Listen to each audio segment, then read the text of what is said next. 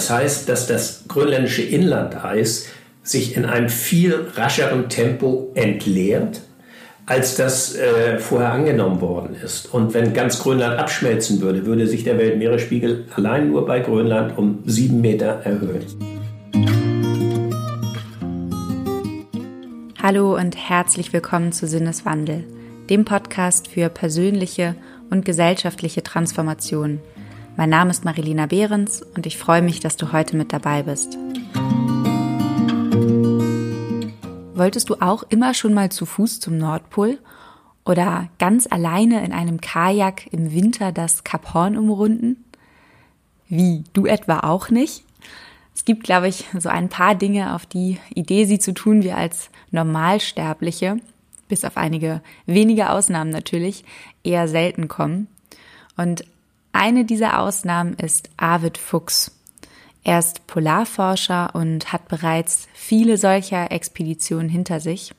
Bereits 1989 gelang es ihm als erster Mensch, den Nord- und Südpol zu Fuß und auf Skiern innerhalb eines Jahres zu erreichen. Und man bedenke, dass es damals noch keine Smartphones mit GPS-Funktion gab. Heute ist Arvid Fuchs allerdings meistens mit Dagmar Orn, seinem Segelschiff, unterwegs und er ist gerade erst kürzlich von seiner letzten Expedition der Ocean Change, Turn the Page, die ganz im Auftrag des Klimawandels stand, zurückgekehrt. Und mit eigenen Augen konnten er und sein Team aus verschiedenen WissenschaftlerInnen das Fortschreiten des Klimawandels in Grönland beobachten. Insbesondere natürlich das Gletscherschmelzen, das unübersehbar ist und deutlich macht, was wir durch unseren derzeitigen Lebensstil anrichten. Die Aufgabe der Expedition ist es allerdings nicht nur, Probleme sichtbar zu machen. Im Dialog mit Menschen vor Ort sollen zudem Best-Practice-Beispiele aufgezeigt und Lösungsvorschläge erarbeitet werden. Und die Crew dokumentiert, spricht mit WissenschaftlerInnen, aber auch vor allem mit Jägern und Fischern vor Ort. Und Arvid Fuchs und sein Team sind fest davon überzeugt, dass die Auswirkungen des Klimawandels sich am Beispiel Grönland exemplarisch und für alle Menschen verständlich darstellen lassen. In Film- und Bildbeiträgen sollen die Veränderungen in der Natur gezeigt werden und gleichzeitig auch positive Ansätze zur Lösung des Problems dargestellt werden. Ich habe Arvid Fuchs im beschaulichen Bad Bramstedt getroffen, in seinem Familienhaus, in dem er schon als Kind aufgewachsen ist. Und neben der Frage, was ihn zu diesen zum Teil waghalsigen Expeditionen antreibt, hat mich besonders interessiert, wie die Eindrücke seine Weltsicht beeinflusst haben. Und seine Antworten freue ich mich, dir jetzt präsentieren zu dürfen. Viel Spaß!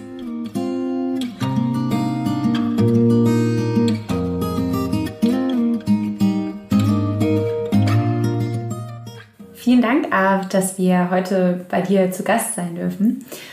Und ähm, ich bin sehr gespannt äh, über deine Expedition und alles, was du bisher so erfahren hast, ähm, ja, darüber zu erfahren.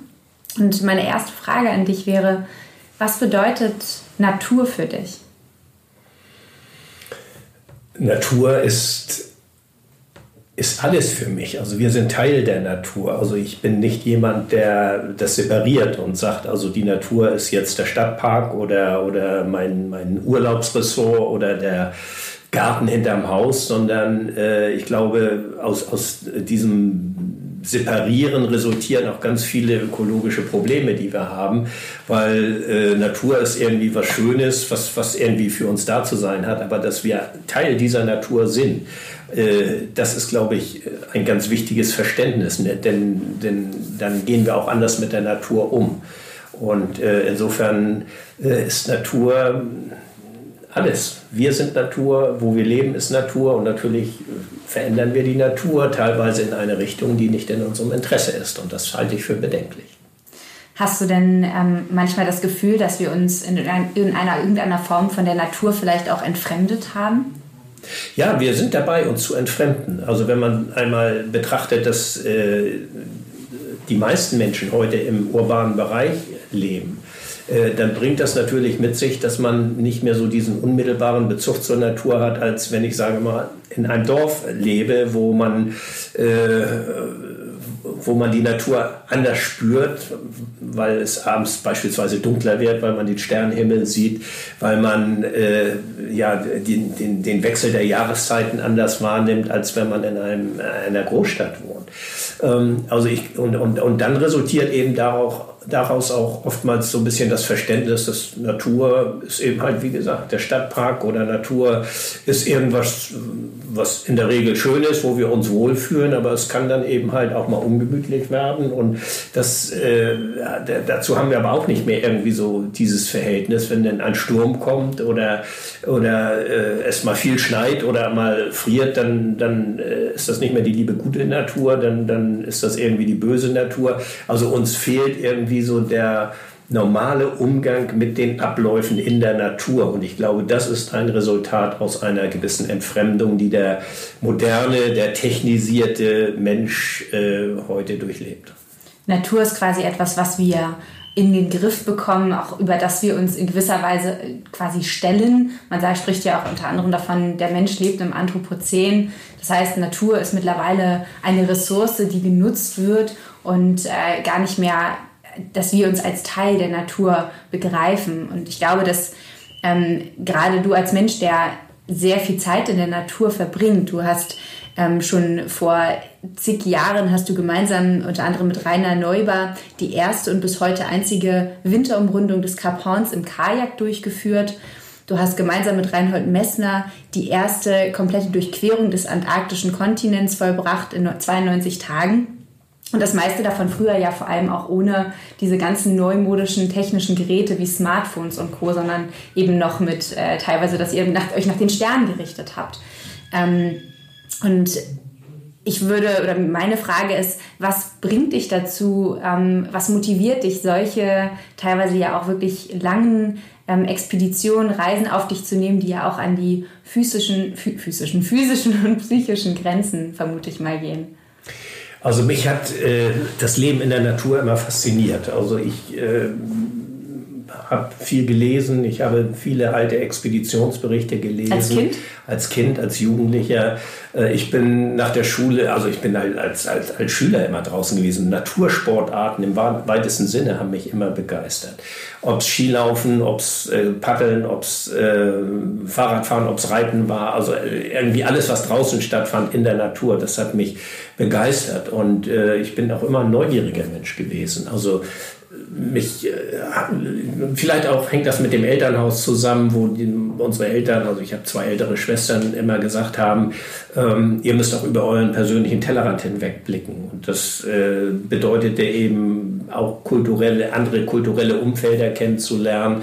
Und man wurde nicht gegängelt, sondern äh, wenn ich Spaß an, an, an Natur hatte, dann ließ man mich das auch ausleben. Und ich bin bin jemand gewesen, der die Natur immer als, äh, ja, als einen ganz zentralen Lebensmittelpunkt für mich empfunden hat. Also ich bin äh, ich, ich fremde nicht mit der Natur. Also ich behaupte mal, dass ich heute über das grönländische Inlandeis mich genauso sicher bewege wie über einen Jungfernstich in Hamburg. Also äh, es sind zwei unterschiedliche Lebenswelten, in denen man sich bewegt. Aber äh, diese, dieses Naturverständnis, dieser, dieser Umgang mit der Natur, das ist äh, für mich zu einer Selbstverständlichkeit geworden. Und deshalb ist man ja auch so sensibilisiert und äh, merkt eben auch Veränderungen in der Natur, die, die ja mannigfaltig sind, aber allen voran eben die Auswirkungen des Klimawandels, gerade weil ich ja in den, in den hohen Breiten, wie man sagt, in der Arktis unterwegs bin, die sich derzeit mehr als doppelt so schnell erwärmt wie der Rest der Welt. Und insofern ist das so, eine, so ein Frühwarnsystem der Natur. Und ich habe diese Signale schon sehr, sehr früh wahrgenommen.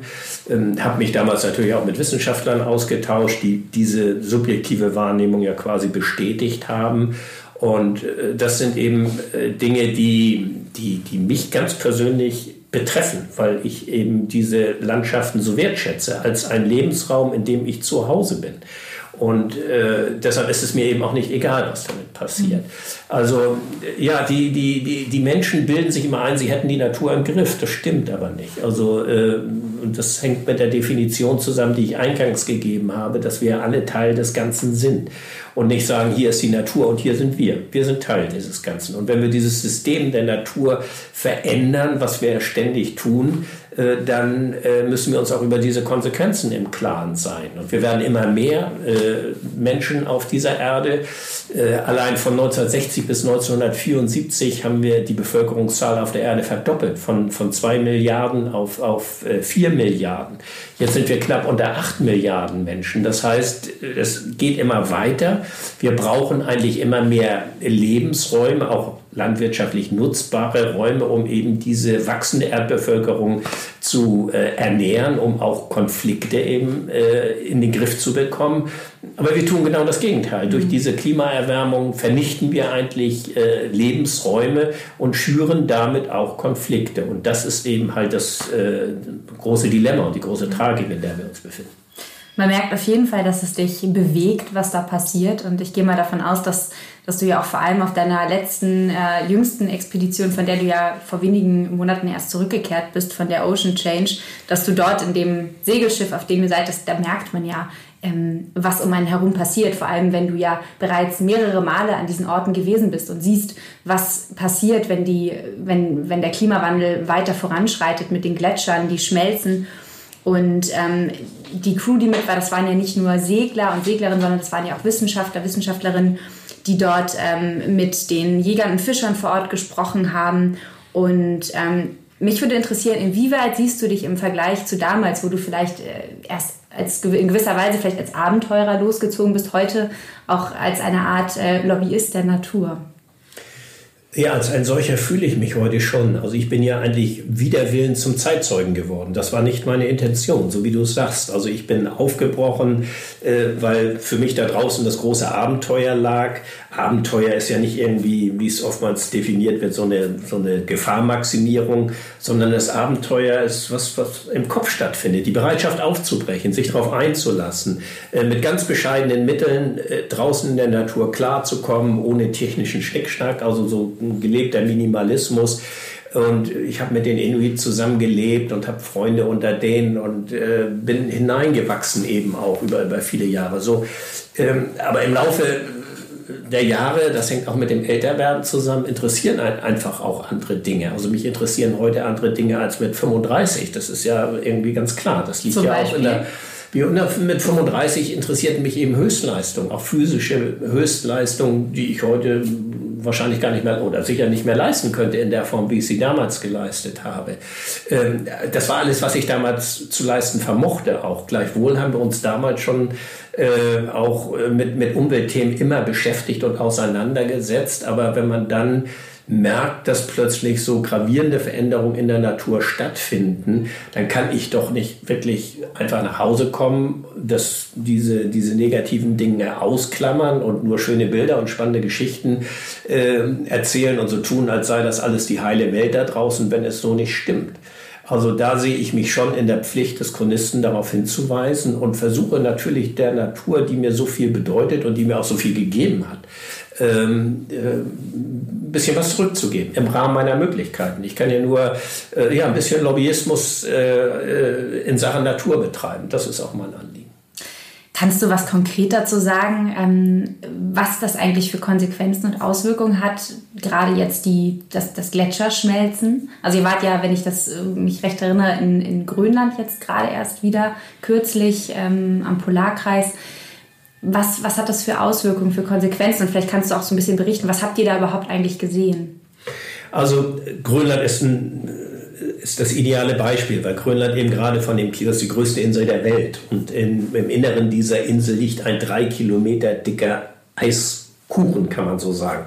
Und äh, so die, dieser, die, dieses Eis quillt quasi über die Küstengebirge in, in, ins Meer, über Fjorde und Sunde hinein ins Meer. Und dann kalben die Gletscher, wie man sagt, sie brechen dann immer so ein Eisbergstückchen ab.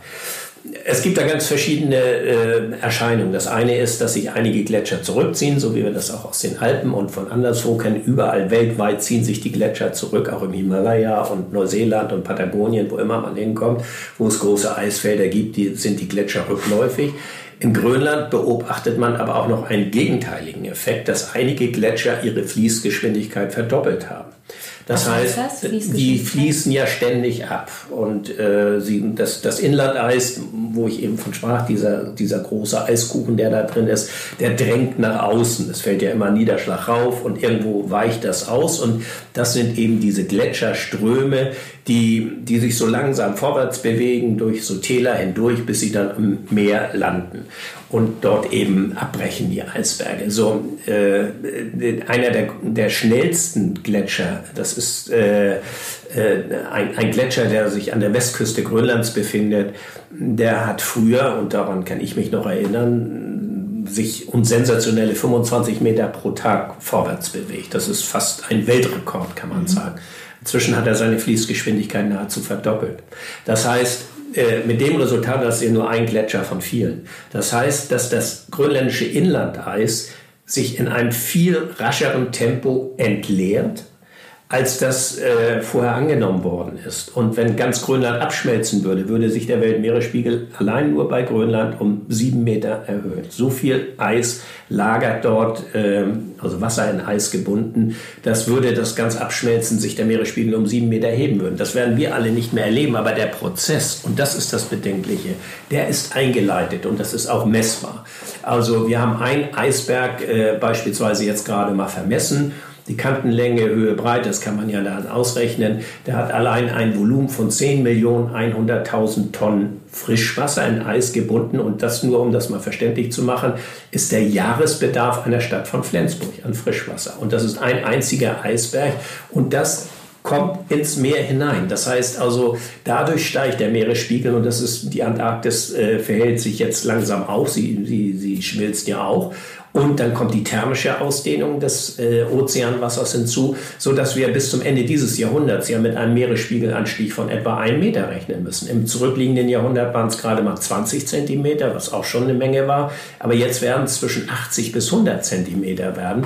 So, und das hat natürlich enorme Auswirkungen. Das ist ja nicht nur der Meeresspiegel, es ist ja auch was dann, das, das Artensterben, was damit auch einhergeht es Artensterben, weil äh, je mehr Süßwasser äh, eingeleitet wird, desto eher verändert sich auch die Chemie des Ozeanswassers. Und äh, durch die Erwärmung natürlich so die Kinderstube der, der, der Fische, die, die Korallen sterben ab und vieles andere mehr. Also es hat Auswirkungen äh, eben auch gerade, weil, weil die Ozeane so als CO2-Speicher äh, ja gelten und dadurch wird das, äh, sie, sie nehmen immer weiter CO2 auf, bis sie gesättigt sind, was irgendwann der Fall sein wird und dadurch wird das Ozeanwasser sauer und das äh, zerstört eben auch die Korallenbänke. Also die Folgen sind gravierend und wahrscheinlich, wenn man das einmal so gesehen hat wie du, dann kann man da gar nicht mehr dran vorbeischauen, dann kann man das nicht ignorieren fatal ist ja, aber ich meine, du hast äh, 2010 bereits das Buch äh, Blickpunkt Klimawandel äh, Gefahren und Chancen geschrieben. Und leider scheint es aber so, dass die Warnung von sämtlichen Wissenschaftlern und Wissenschaftlerinnen von der von, von Politik und Menschen, die letztendlich eigentlich was bewegen könnten, nicht ernst genommen oder teilweise sogar gekonnt ignoriert werden. Ähm, was sozusagen, was glaubst du, braucht es, dass in Anführungsstrichen die da oben letztendlich auch reagieren und entsprechend handeln, wie es nötig wäre. Also es passiert schon was. Also ich will hier auch nicht in so eine Endzeitstimmung verfallen, weil das kontraproduktiv ist. Also wenn man immer da wieder redet, das hat eh alles keinen Zweck, dann, dann tun die Leute auch nichts, dann verfallen sie an Depressionen und das ist auch nicht angebracht. Deshalb haben wir jetzt gerade auf unserer Expedition auch sogenannte Best-Practice-Beispiele gezeigt. Ähm, also wir müssen uns mal vergegenwärtigen, dass wir mittlerweile äh, bei dem Energiemix in Deutschland einen Anteil von, von deutlich über 30 Prozent haben. Wenn, äh, wenn du das in den 80er Jahren, wo ich in studiert habe, auch, äh, wo die Atomlobby ganz stark war und, und, und, und äh, wo man äh, dann äh, auch die Diskussion brachte, also ob Windenergie mal einen, einen, einen nennenswerten Anteil am Strommix haben könnte, hat man sich totgelacht, hat gesagt, das wird nie irgendwie etwas bedeuten. Das ist alles widerlegt worden. Wir wissen, wir können das.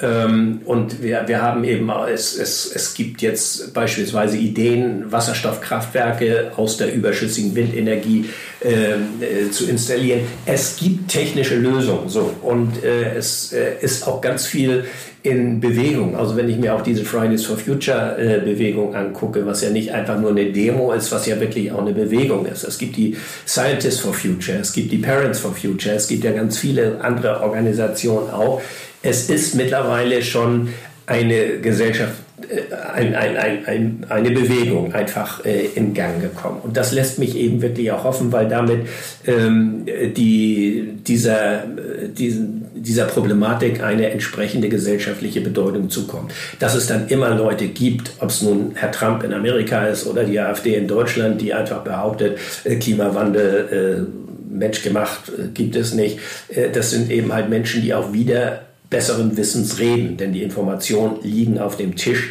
äh, wissenschaftlich fundiert. Äh, also insofern ist das müßig, auch sich mit solchen Leuten auseinanderzusetzen, weil sie wissen es im Grunde genommen, aber sie wollen es eben halt nicht aus politischen Kalkülen.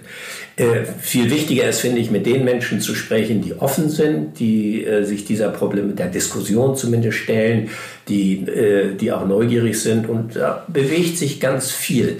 Äh, wir, äh, wir müssen da nur dranbleiben eben und das ist natürlich auch, man merkt das ja auch in, in, in der Politik, solange da nicht irgendwie die Bevölkerung auch gewisse Erwartungshaltung und Forderungen an die Politik stellt, passiert auch nichts, weil da gibt es natürlich auch ganz andere Lobbyistengruppen, die ganz andere Interessen verfolgen und äh, denen sich die Politik leider häufig äh, eben sehr verpflichtet fühlt, äh, gerade wenn es um, um wirtschaftliche Dinge geht.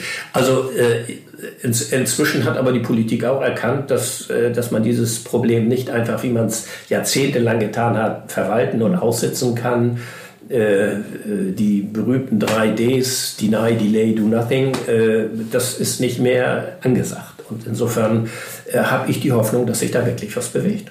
Also wenn ich das richtig verstanden habe, worauf du setzt, ist vor allem einerseits letztendlich ein, ein positives Bild, also das heißt, dass wir nicht in Hysterie verfallen oder in so eine dystopische Stimmung, die einen, einen Weltuntergang prognostiziert, sondern eher, dass wir nochmal unsere Kräfte zusammen äh, sammeln und uns daran erinnern, dass wir schon ein ganzes Stück weit geschafft haben.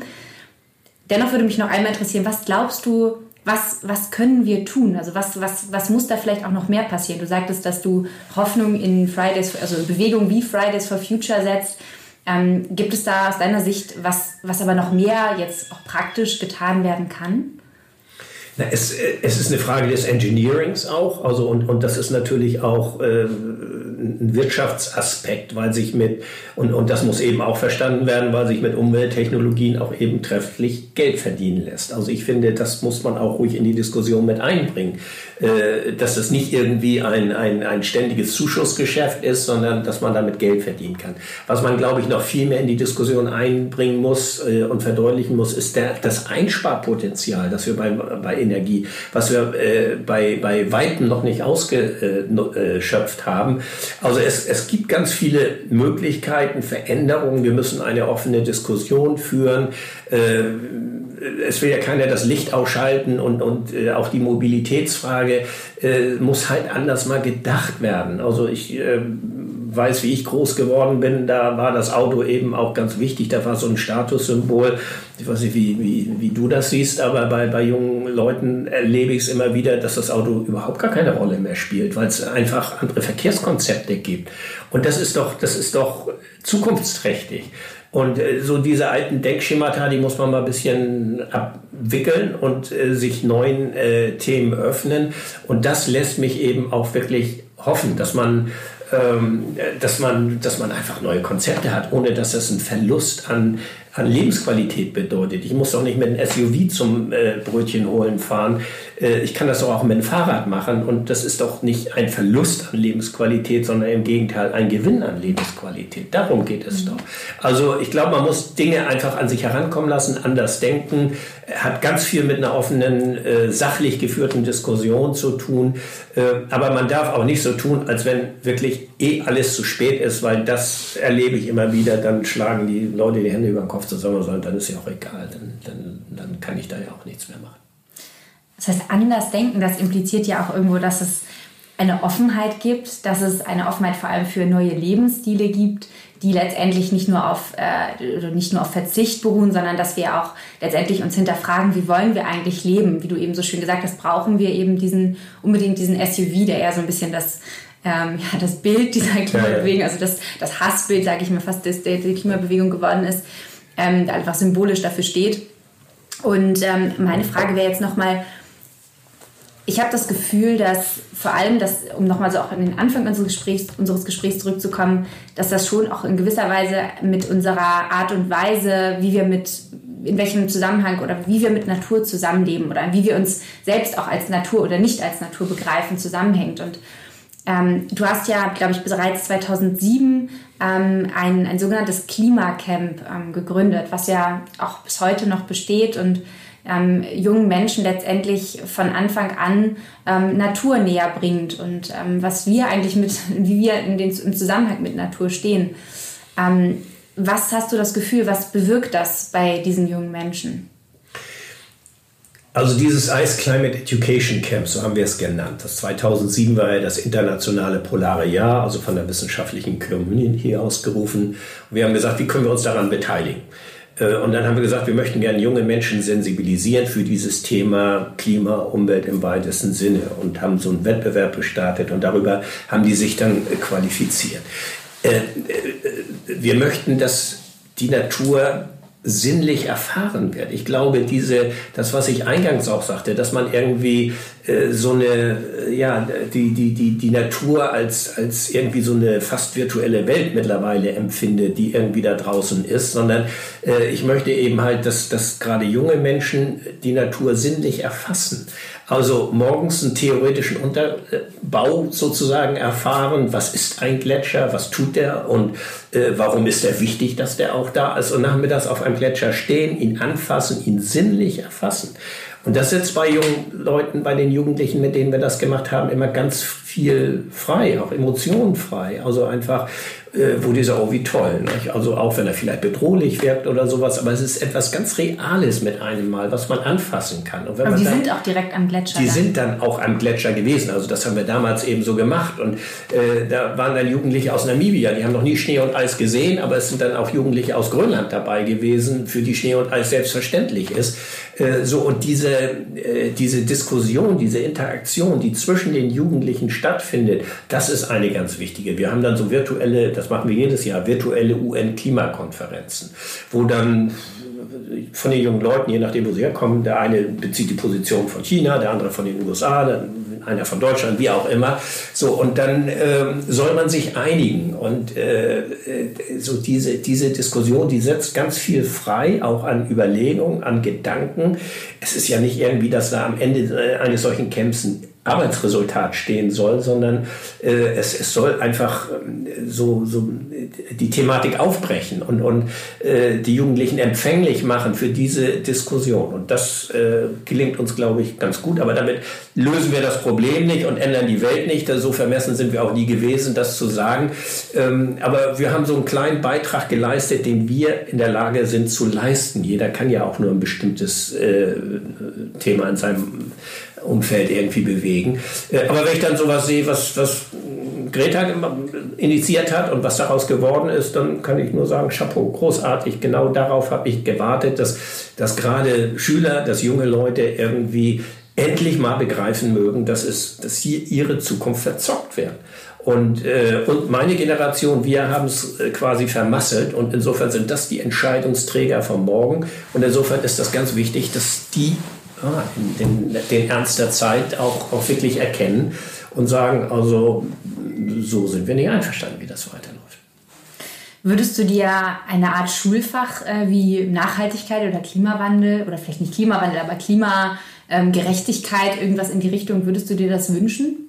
Vielleicht nicht nur bezogen auf Klima als solches, sondern ich würde mir vielleicht äh, Naturschutz im weitesten Sinne äh, als, als äh, Schulfach wünschen, weil ich glaube, das ist wirklich auch ein, ein ganz elementares äh, Thema. Das ist, ist genauso wichtig wie Mathematik oder, oder Kulturgeschichte oder, oder sonst irgendetwas, weil äh, wir sind dabei, eben die Natur in einer Art und Weise zu verändern, zu vermüllen, zu verdrecken, äh, das Klima zu verändern, dass, dass daraus die unterschiedlichsten Probleme resultieren. Warum bitte sehr ziehen denn, äh, oder, oder anders gesagt, dieses ganze Migrationsproblem muss man auch unter diesem Gesichtspunkt sehen.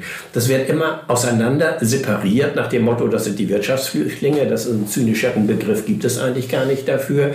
Ähm, es, es sind Menschen eben teilweise, mit denen wir uns ja auch auf einer anderen Reise unterhalten haben, die die aus Verzweiflung fliehen, eben weil teilweise die Regionen, wo sie sind, äh, eben nicht mehr zu bewirtschaften sind, weil, weil dort nie irgendeine Wertschöpfungskette entstanden ist, dass sie also wirklich äh, dieser Region entfliehen müssen.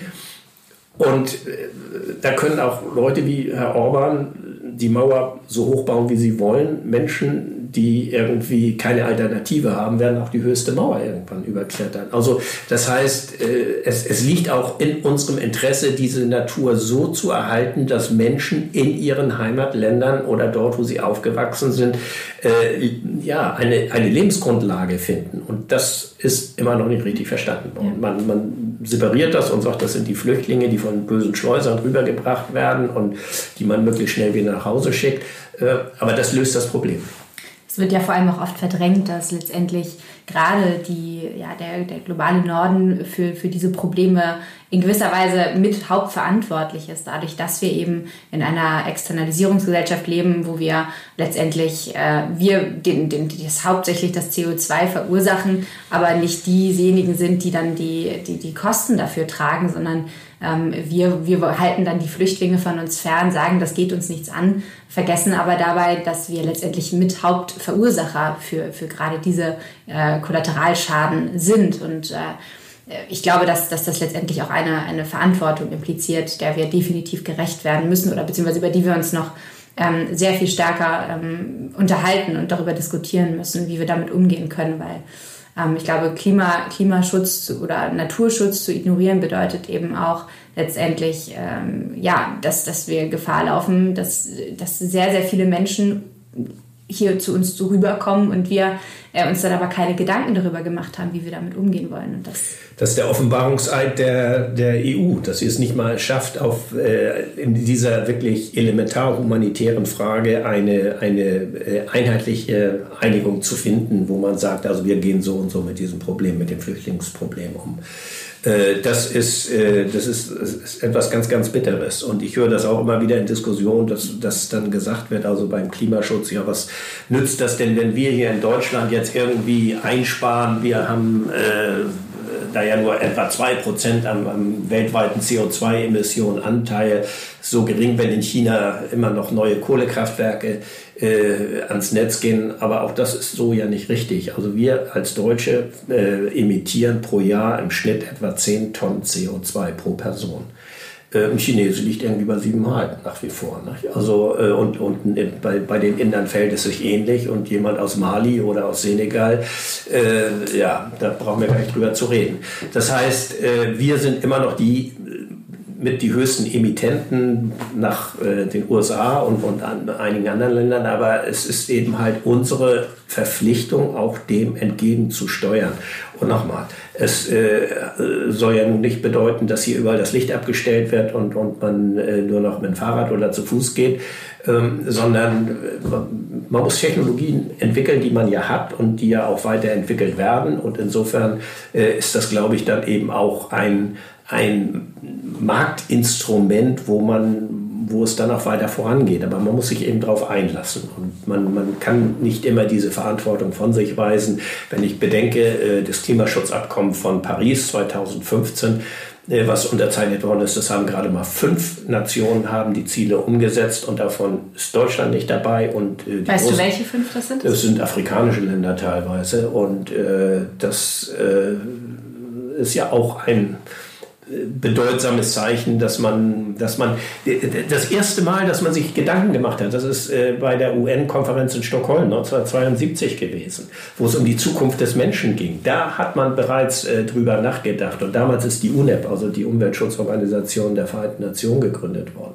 Dann hat man 92 hat man die große Rio-Konferenz gehabt und 2012 wiederum. Da ging es dann um the future we want, die Zukunft, die wir wollen. Das ist äh, nun auch schon bei bald wieder zehn Jahre. Also man hat es immer wieder diskutiert, man hat es immer wieder verwaltet, aber immer wenn es gerade auch darum ging, äh, Geld, um beispielsweise an Länder zu schicken, um ihren äh, tropischen Regenwald nicht abzuholzen, sondern ihn einfach im Status quo zu erhalten, weil das für das Weltklima wichtig ist, daran ist es gescheitert. Es ist halt immer wieder wirklich auch an der Bereitschaft gescheitert, Geld für den Erhalt der Natur zu leisten. Äh, viel lieber hat man eben halt alles äh, vermarktet und ausgebeutet mit den, den, den Problemen, die wir heute haben.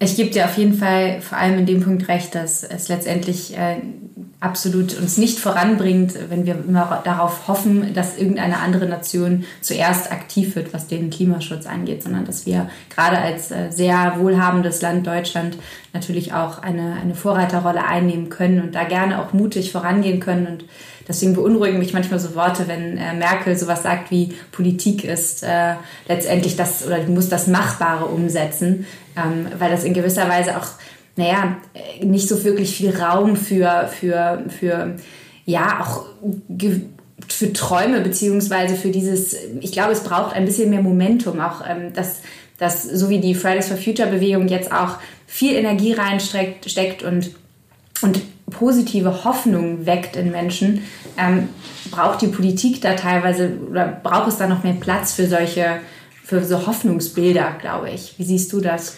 Also ich glaube, Deutschland ist, ist, äh, hat sich natürlich längst von diesem Pionier Geist äh, hinsichtlich von, von Klimaschutz verabschiedet. Das war, das war mal, aber das, äh, eine Zeit lang, das war so, so Aufbruchstimmung. Aber es, es, äh, wir brauchen ja nicht immer nur über Deutschland zu sprechen. Es gibt ja auch äh, deshalb auch diese Erfahrungen, die, die wir jetzt gerade gesammelt haben. Wenn man sich so, so eine kleine Inselgruppe wie die Färöer anguckt, die bis 2030 komplett äh, autark sind, also äh, die haben dann nur erneuerbare Energien, die haben auch Landwirtschaftsprodukte. Das kann man Landwirtschaftsprodukte in dem Sinne, dass sie das nicht mehr importieren müssen aus Dänemark und damit letztendlich auch mehr oder weniger CO2-neutral sind. Das kann man natürlich nicht auf so einen Industriestandort wie Deutschland übertragen. Aber das ist eine überschaubare Lebensgemeinschaft, eine solche Inselgruppe. Äh, und die sind Feuer und Flamme dafür. Und so erleben wir das woanders auch. Auch auf Grönland äh, arbeitet man an, an, erneuerbaren Energien. Auf Island sowieso. Man hat da ganz andere äh, äh, Industriezweige jetzt, wo man auch sogar CO2 aus der Atmosphäre rauszieht es gibt ganz viele pfiffige Ansätze und äh, wo Leute das auch irgendwie wirklich als Chance, als Möglichkeit sehen, ohne jetzt in Depression zu verfallen, wie man das hier mitunter erlebt, weil man sagt, ja, aber dann bleiben die ganzen äh, Maschinen stehen und dann gehen wir pleite. Äh, ist ja nicht so. Genauso, das hat man gesagt, also äh, wenn, wir, wenn wir aus der Kernenergie aussteigen, äh, dann wird es dunkel. Nicht? Also Kernkraftgegner überwintern bei Dunkelheit mit kalten Hintern. Nicht? Das war so ein markiger Spruch, den die Atomlobby damals immer äh, gesagt hat, wenn man, wenn man über, über Atomausstieg sprach. Alles Quatsch, wie wir wissen. Nicht? Und äh, auch Windenergie, äh, insgesamt äh, erneuerbare Energien haben heute einen großen Anteil und werden sicherlich mehr. Wir müssen sehen, wie man das logistisch besser verteilt. Und da muss ich dann allerdings auch kritisch anmerken, wenn dann jedes Mal, wenn irgendwo eine Hochspannungsleitung oder, oder sogar ein Erdkabel mittlerweile äh, äh, beklagt wird, weil man das nicht gerne irgendwie in seiner Nähe haben möchte, dann muss ich mir eben auch die Frage stellen, ja, was will ich denn? Also ich will keine Atomkraftwerke, äh, Kohlekraftwerke sind keine Option, weil, weil äh, das eben halt die Atmosphäre äh, kaputt macht. also müssen wir irgendwo die Energie herhaben. So, und diese Diskussion, die würde ich mir auch wünschen, dass man, dass man sagt, ja klar, wir müssen irgendwie was haben, aber bitte nicht äh, in meiner Nähe. Und, und so dieses äh, ja, egoistische Denken in diesem Falle, das, das stört mich, das ärgert mich auch. Da hat sich aber auch als recht positiv erwiesen, wenn man äh, Bürgerinnen und Bürgern letztendlich mehr Verantwortung, auch in Eigenverantwortung in die Hände gibt. Also wenn es gerade zum Beispiel auch um das Aufstellen von Windrädern geht, dann hat sich gezeigt, wenn Menschen letztendlich, äh, wie du das auch schon so schön gesagt hast, darin auch eine Investition sehen, wenn sie darin einen Gewinn sehen und nicht nur ähm, Verlust von vielleicht ähm, oder beziehungsweise auch eine Gefahr darin vielleicht gar nicht so sehr sehen, weil sie vielleicht auch die Fakten kennen, dass, dass bestimmte Dinge eben auch von der Lobby angetrieben werden, ähm, die aber vielleicht gar nicht so dramatisch eigentlich sind. Und Was ich ganz spannend finde, woran ich gerade denken musste, ist, dass ähm, Bruno Latour, der hat zum Beispiel auch gesagt, er wünscht sich äh, eigentlich äh, letztendlich, dass die Natur im Parlament vertreten ist. Also eigentlich auch mehr äh, Lobbyisten der Natur, was äh, ja eigentlich gerade ganz gut in dem Kontext gepasst hat, dass, ähm, dass die eigentlich, eigentlich ist es schon verwunderlich, dass sie dort nicht vertreten ist, dass dort Länder vertreten sind, aber es für Meere, für, für, für die Luft eigentlich äh, keine, ähm, keine Sprecherinnen und Sprecher gibt. Das müsste eigentlich sein. Es gibt natürlich bestimmte NGOs, die, die schon äh, irgendwie die Interessen formulieren. Äh, aber ja, es ist richtig. Also in dem Sinne äh, ist es nicht so diese dieses Stimmvolumen, was man eigentlich erwarten sollte, wenn es um, um so etwas geht. Vielleicht äh, als abschließende Frage, ähm, wenn du, Arvid, nochmal Mitte oder Anfang 20 sein könntest, ähm, wie würdest du deine, deine Lebenszeit, also angenommen, du wärst heute nochmal Anfang 20, wie würdest du deine Lebenszeit nutzen? Was würdest du tun? Genauso wie ich es getan habe. Also ich habe vielleicht auch einfach das Glück gehabt, dass ich mein Leben so gestalten konnte, wie ich es gerne wollte. Äh, das ist ja auch nicht immer selbstverständlich. Es gibt ja auch mitunter irgendwelche Zwänge, die einen äh, ja, veranlassen, andere Dinge zu machen, als die, die man vielleicht gerne machen würde. Ich habe das Glück gehabt, äh, das ist ja nicht immer selbstverdientes Glück, sondern das ist einfach auch eine günstige, glückliche Konstellation gewesen, dass ich mein Leben so leben konnte, wie ich es gerne leben wollte. Und insofern gibt es für mich überhaupt keine Veranlassung daran, irgendetwas zu ändern. Und was würdest du vielleicht ähm, Menschen, die jetzt äh, gerade in, in den Anfang 20er oder vielleicht auch noch, egal eigentlich welches, was würdest du Menschen mit auf den Weg geben, ähm, gerade jetzt angesichts der Herausforderungen, vor denen wir stehen, hm, was, was können wir tun? Was wären so von, von deiner Sicht aus, von deinen Erfahrungen, die du bisher gemacht hast, ähm, was wären vielleicht ganz gute Schritte? mischt euch ein. Seid nicht zu früh zufrieden. In dem Sinne, das meine ich jetzt nicht auf ein Konsumverhalten bezogen, sondern äh, nicht zu früh zufrieden sein mit den Zielen, die man erreichen kann. Äh, mischt euch ein, seid neugierig. Das ist eigentlich, äh, für mich ist die Neugierde immer der, der, der, Treibsatz gewesen, aufzubrechen. Ich wollte halt wissen, wie es am Nordpol aussieht oder in der Antarktis oder am Kap Horn. Das, das war für mich der Treibsatz und ich musste mich eben vorbereiten, um, um, äh, um, um diese Ziele dann auch wirklich zu erreichen. Äh, ich wollte mich nie zurücklehnen und mit 20 wissen, was ich mit 65 für, einen, für einen Rentenanspruch habe. Also äh, das Leben ist ein Potenzial, das muss man gestalten. Seid gestalterisch tätig, mischt euch ein und, und äh, sagt eure Meinung. Also dieses äh, in, in, in, Stille verharren und die anderen machen lassen, äh, das ist das Fatal, weil äh, dann wird Politik gemacht, die nicht unbedingt die Interessen des Einzelnen vertritt. Vielen Dank, das sind sehr, sehr gute Abschlussworte. Danke, Abt. Gerne.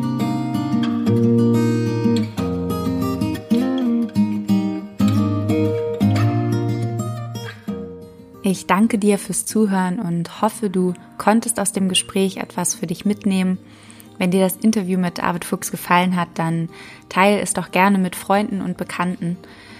In den Shownotes findest du wie immer weitere Informationen zu Arvid Fuchs Expeditionen, seinen Büchern und natürlich auch dem Klimacamp, für das du dich bewerben kannst, sofern du Schülerin oder Schüler bist. Ansonsten, ja, bleibt mir nicht viel übrig, außer zu sagen, bis zum nächsten Mal bei Sinneswandel, dem Podcast für persönliche und gesellschaftliche Transformation. Bis bald.